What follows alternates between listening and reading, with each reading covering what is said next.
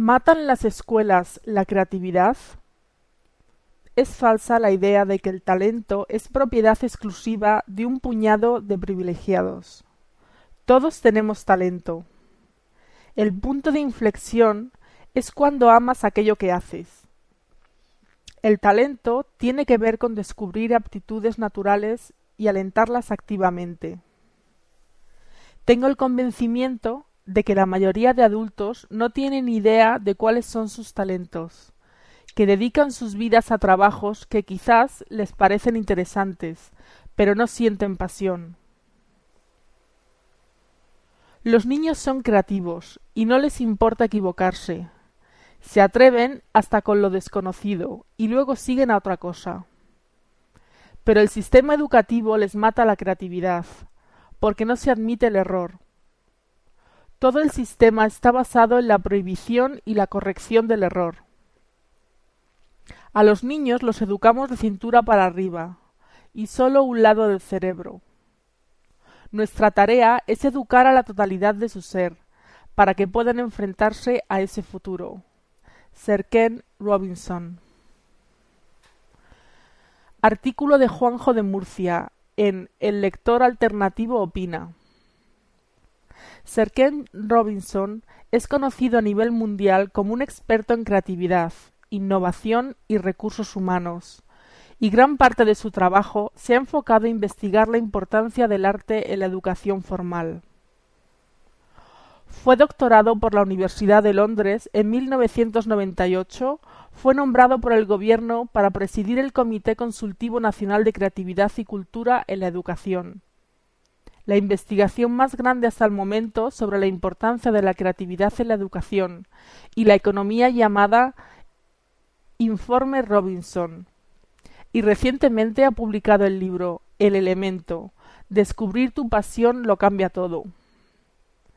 Además, Robinson es un orador frecuente sobre temas de creatividad como concepto más amplio, argumentando que la capacidad de pensar de forma creativa es esencial para los estudiantes que buscan empleo y para las empresas. En un artículo publicado por el Diario de Navarra el 12 del 2 del 2009, expuso varias de sus tesis sobre la creatividad y la educación. Paul McCartney odiaba la música cuando iba a la escuela. El mismo rechazo sintió el guitarrista de los míticos Beatles, George Harrison, y a Elvis Presley le negaron la entrada al club de canto de su colegio. Pasaron por la escuela y nadie detectó que tenían talento para la música. La educación ahoga y margina el talento. Por el contrario, la madre de un niño que con seis años andaba con las manos alentó la actitud natural de su hijo y lo inscribió en un gimnasio.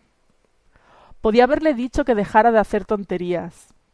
Ese niño es Bart Conner, el atleta más laureado de la historia de la gimnasia masculina de Estados Unidos. Es falsa la idea de que el talento es propiedad exclusiva de un puñado de privilegiados. Todos tenemos talento. El punto de inflexión es cuando amas aquello que haces. El talento tiene que ver con descubrir aptitudes naturales y alentarlas activamente. Tengo el convencimiento de que la mayoría de adultos no tienen idea de cuáles son sus talentos, que dedican sus vidas a trabajos que quizás les parecen interesantes, pero no sienten pasión. Es necesario potenciar la diversidad para autorrealizarnos, porque la única forma de descubrir talentos es pensar de forma diferente. La educación juega un papel fundamental, aunque no el único. Los niños de ahora harán trabajos que aún no están inventados. Para que las economías prosperen, necesitamos niños que piensen de forma creativa y entiendan los valores culturales. La creatividad son ideas originales que tienen un valor.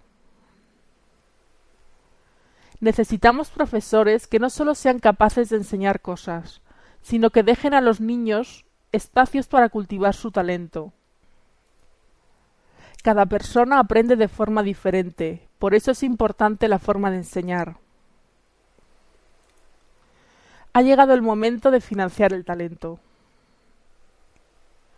Resumen de su conferencia más famosa en TED, en 2006 titulada ¿Matan las escuelas la creatividad?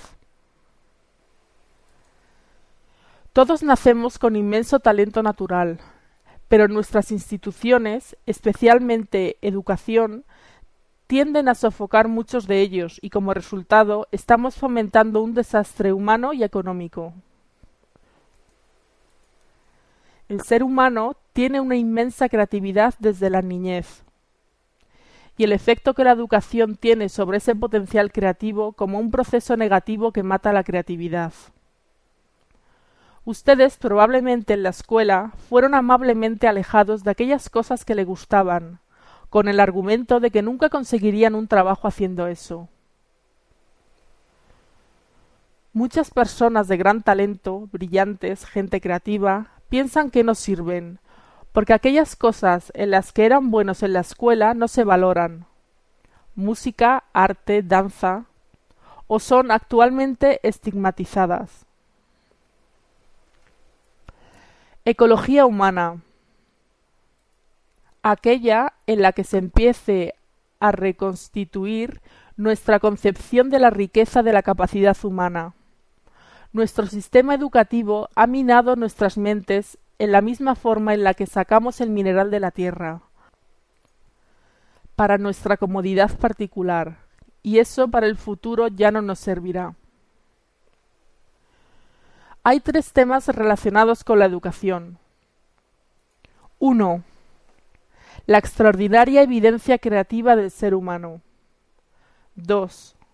Nadie sabe lo que va a pasar en un futuro, ni siquiera inmediato, y sin embargo estamos formando y educando a los niños y niñas para ese futuro. 3. La extraordinaria capacidad que tienen los niños para innovar, y se está desperdiciando ese talento. Sabemos tres cosas sobre la inteligencia. 1. Es diversa. Pensamos el mundo en todas las formas en que experimentamos.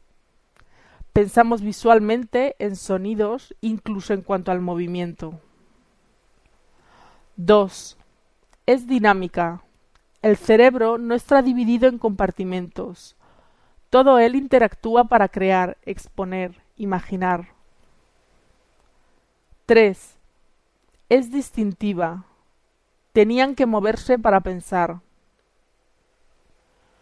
Nuestro sistema educativo fue inventado por y para la sociedad industrial, donde las cosas que nos gustaban de pequeño relacionadas con la creatividad, música, pintura, arte, tenían poco sentido, puesto que eran contraproducentes para ser un operario industrial.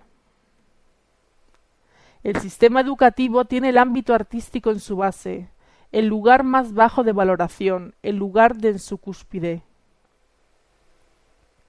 La creatividad es tan importante como otras asignaturas. Para trabajar en las fábricas no hacía falta ser músico, por lo que esto era infravalorado por el sistema educativo. Hoy en día hay que repensar el concepto de inteligencia, yendo más allá de la inteligencia académica. El sistema educativo pretende reproducir profesores universitarios. Si no estás preparado para equivocarte, nunca podrás hacer nada original. Los niños son creativos y no les importa equivocarse. Se atreven hasta con lo desconocido y luego siguen a otra cosa. Pero el sistema educativo les mata la creatividad porque no se admite el error. Todo el sistema está basado en la prohibición y la corrección del error. A los niños los educamos de cintura para arriba y solo un lado del cerebro. Nuestra tarea con nuestros niños es educar a la totalidad de su ser, para que puedan enfrentarse a ese futuro.